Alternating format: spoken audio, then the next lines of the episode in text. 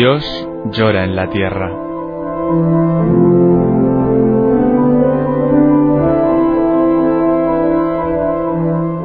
Un libro en el que Berenfried van Straten, el padre tocino, fundador de Ayuda a la Iglesia Necesitada, recoge su experiencia cara a cara con el dolor, la miseria, el hambre y la opresión a lo largo de toda la geografía del planeta.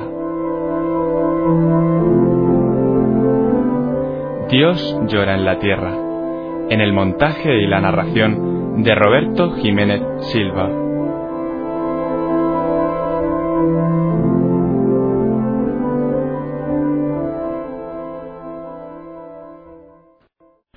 Capítulo número 7 En aquellos primeros años, tras la destrucción del Reich hitleriano, los mejores auxiliares en la tarea de dar a los fugitivos una nueva patria fueron los sacerdotes alemanes ambulantes, sacerdotes con la mochila a la espalda. Fueron los primeros protegidos que me confiaron mis superiores.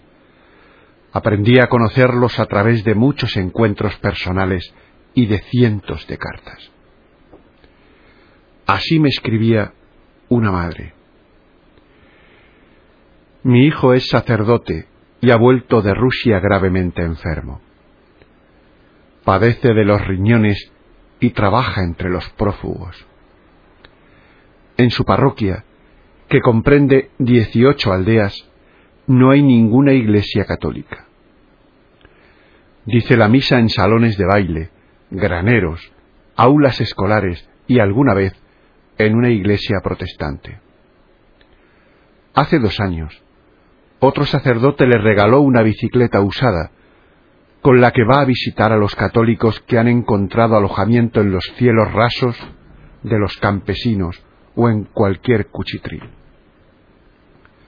Todo esto es superior a sus fuerzas. Cada domingo dice cuatro misas en otros tantos lugares. Cada semana de veinticinco horas de catequesis. Mucho me temo que de continuar así no viva demasiado. ¿Podría usted tal vez ayudarle? Necesita un coche, un cáliz y un par de camisas. Yo guardé en casa sus ornamentos litúrgicos, el cáliz, sus sotanas y su ropa blanca mientras él estuvo prisionero. En el momento de la expulsión no me fue posible llevarme nada conmigo, de modo que somos pobrísimos.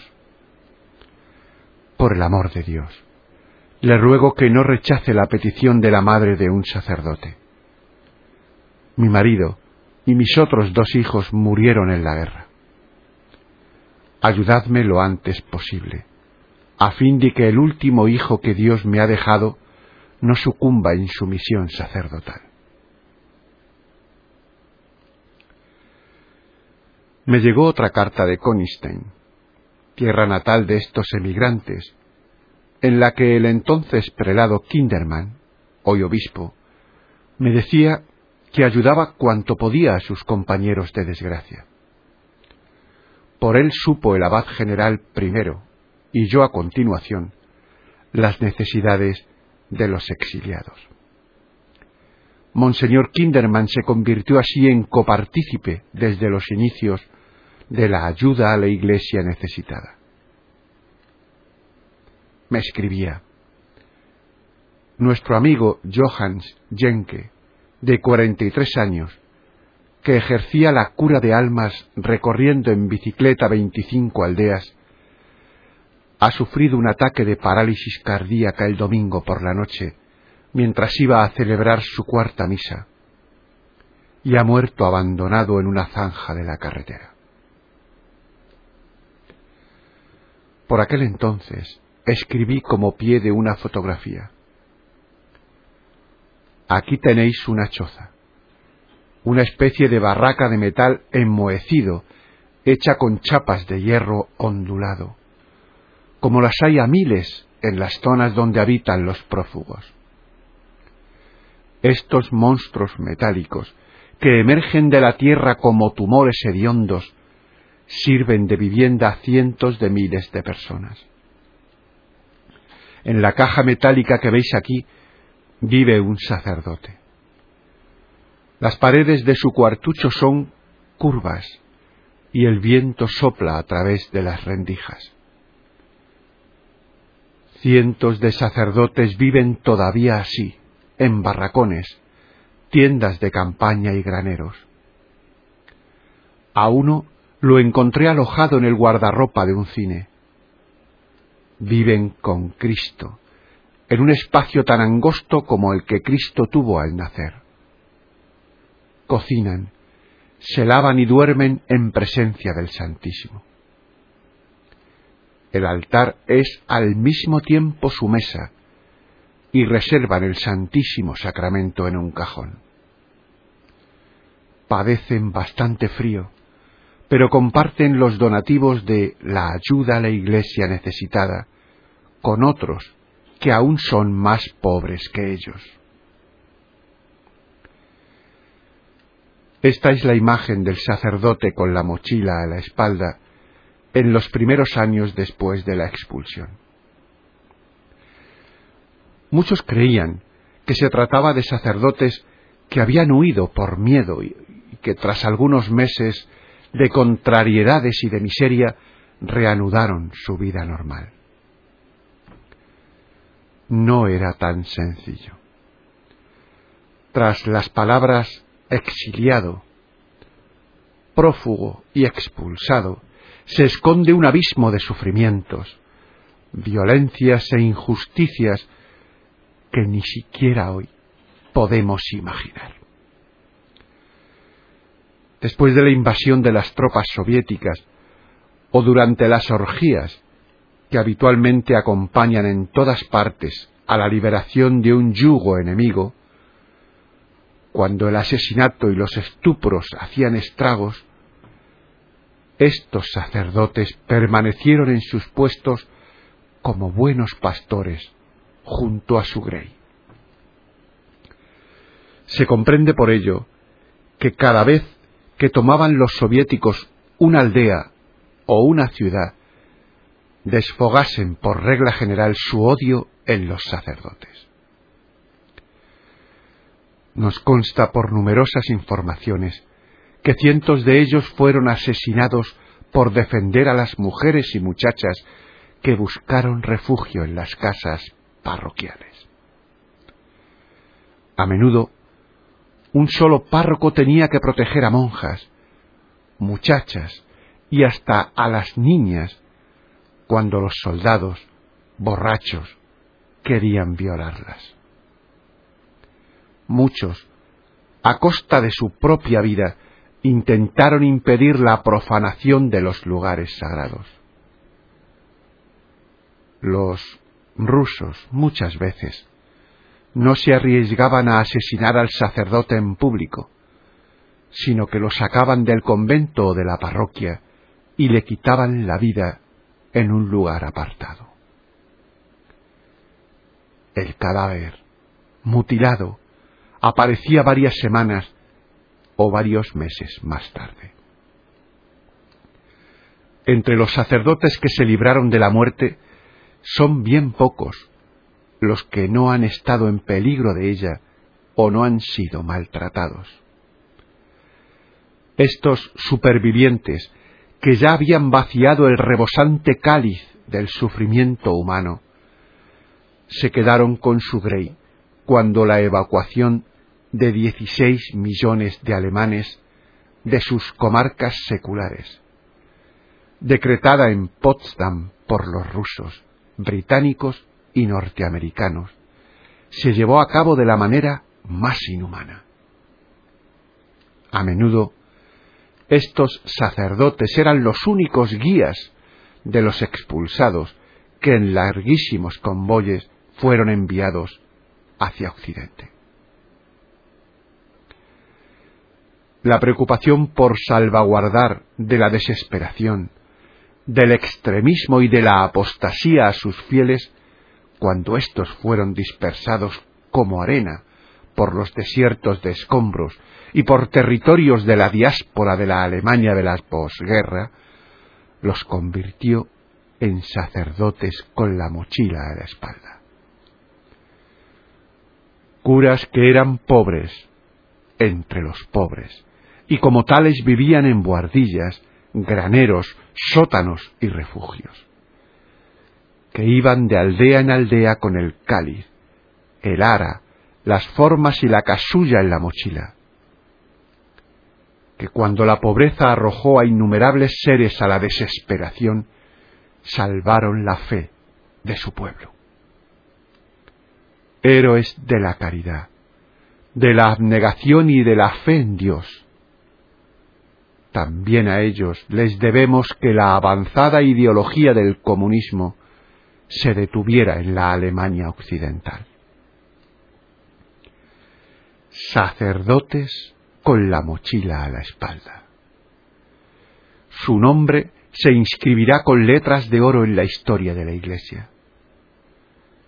Pero también permanecerá viva la memoria de cientos de miles de flamencos y de holandeses que les ayudaron en las horas más amargas de su vida. Porque el esfuerzo de estos hombres zarandeados fue sostenido y apoyado durante años por el amor de nuestros bienhechores. Permitidme tomar un puñado de cartas de la montaña de correspondencia que recibimos de estos bienhechores en los primeros años de la posguerra.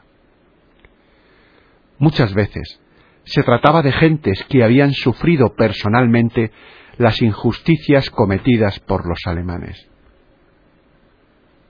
Son cartas que testimonian de modo conmovedor el amor de que es capaz nuestro pueblo. Un matrimonio. Hemos leído su llamada en un periódico y sin dudar un momento le mandamos nuestra aportación para un sacerdote con la mochila a la espalda. Lo hacemos de corazón, porque también nosotros hemos sufrido duramente en la guerra teníamos solamente dos hijos y el menor murió en Bruchenwald. Tenía treinta y tres años. Dejó mujer y un niño de tres años a nuestro cargo. Fue para nosotros un gran dolor que no podemos olvidar. Hemos hablado con el hijo que nos queda y nos ha dado cien francos. De lo poco que poseemos, también nosotros damos otros cien. Un marido joven. Cuando hace tres años me casé, fui a vivir con mis padres. Soñaba con poder transformar y modernizar algún día este viejo caserón que tiene más de doscientos años. Adquirí obligaciones del préstito de la reconstrucción, con la tácita esperanza de ganar el gran premio y realizar así mi sueño. Después de oír su sermón y de saber que todavía existen millones de prófugos que viven en refugios y barracones, he comprendido que bien puedo contentarme con mi vieja casa. A pesar de que el hermano de mi mujer fue fusilado por los nazis para ser consecuente conmigo mismo le mando estas obligaciones para sus proyectos de ayuda. Un joven. Querido padre Tocino, mis padres fueron ayer a oír su sermón, pero yo soy todavía muy pequeño.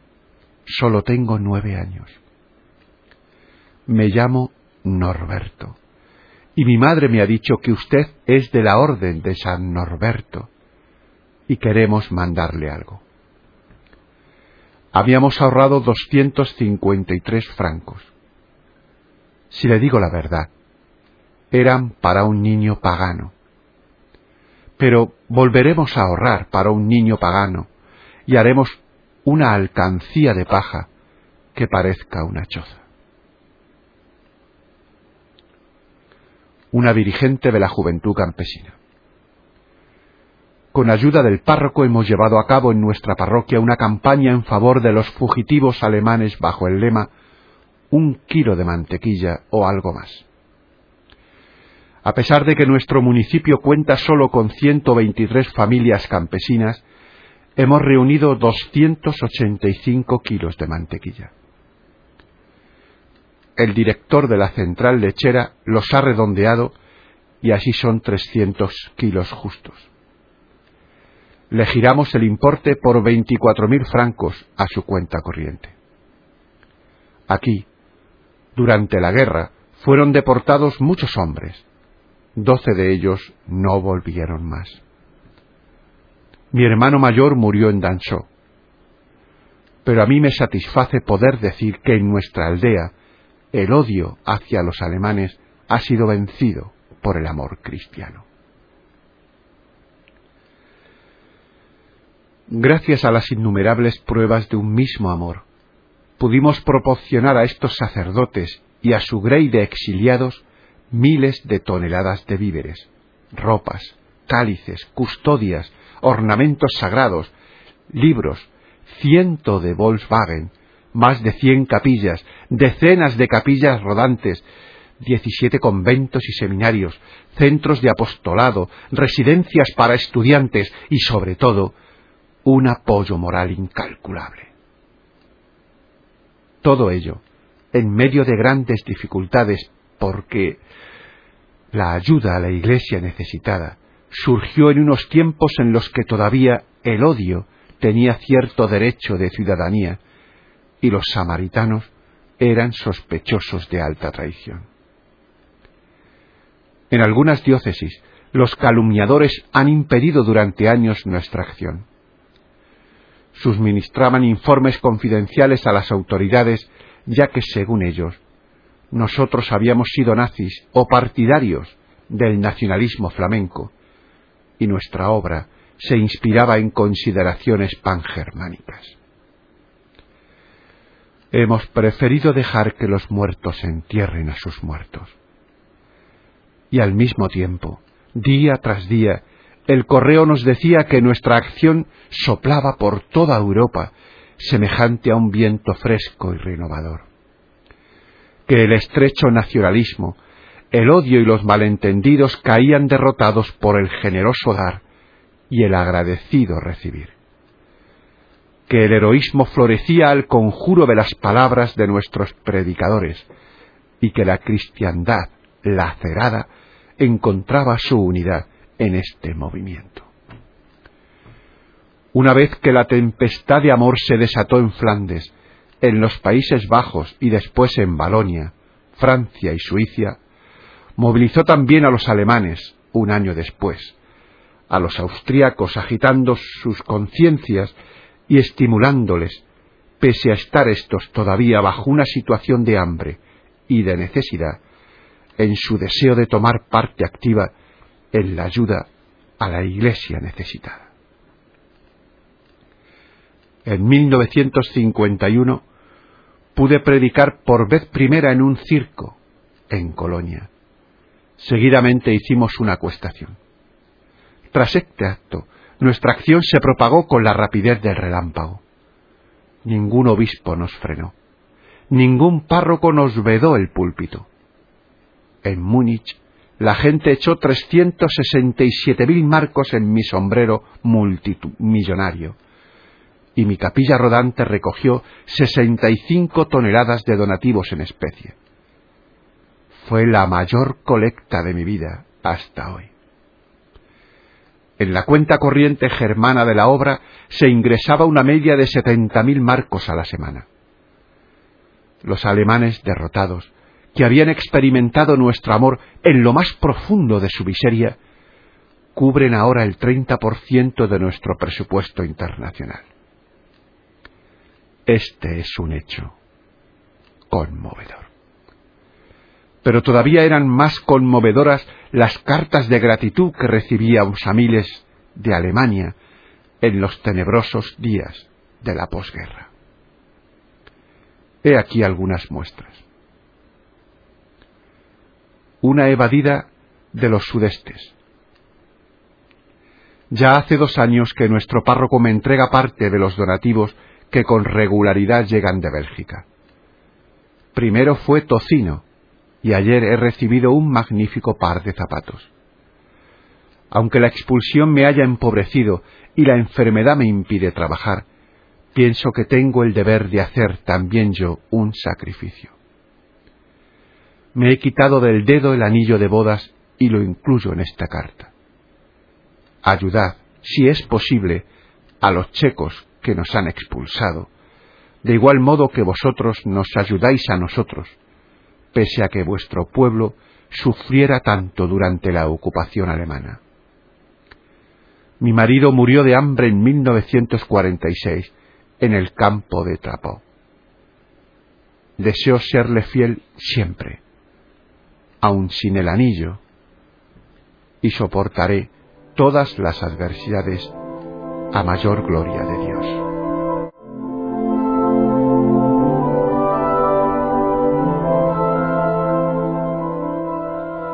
Dios llora en la tierra, en el montaje y la narración de Roberto Jiménez Silva.